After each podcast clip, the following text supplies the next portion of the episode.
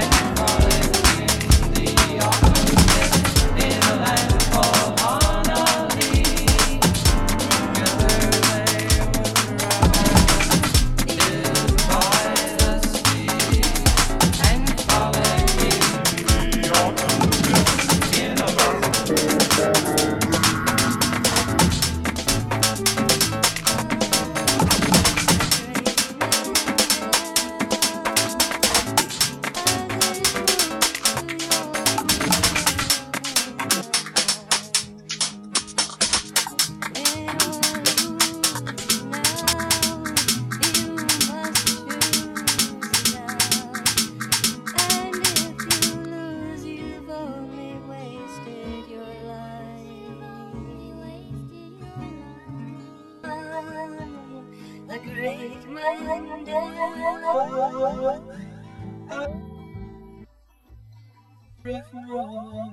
of time. Now you must choose now.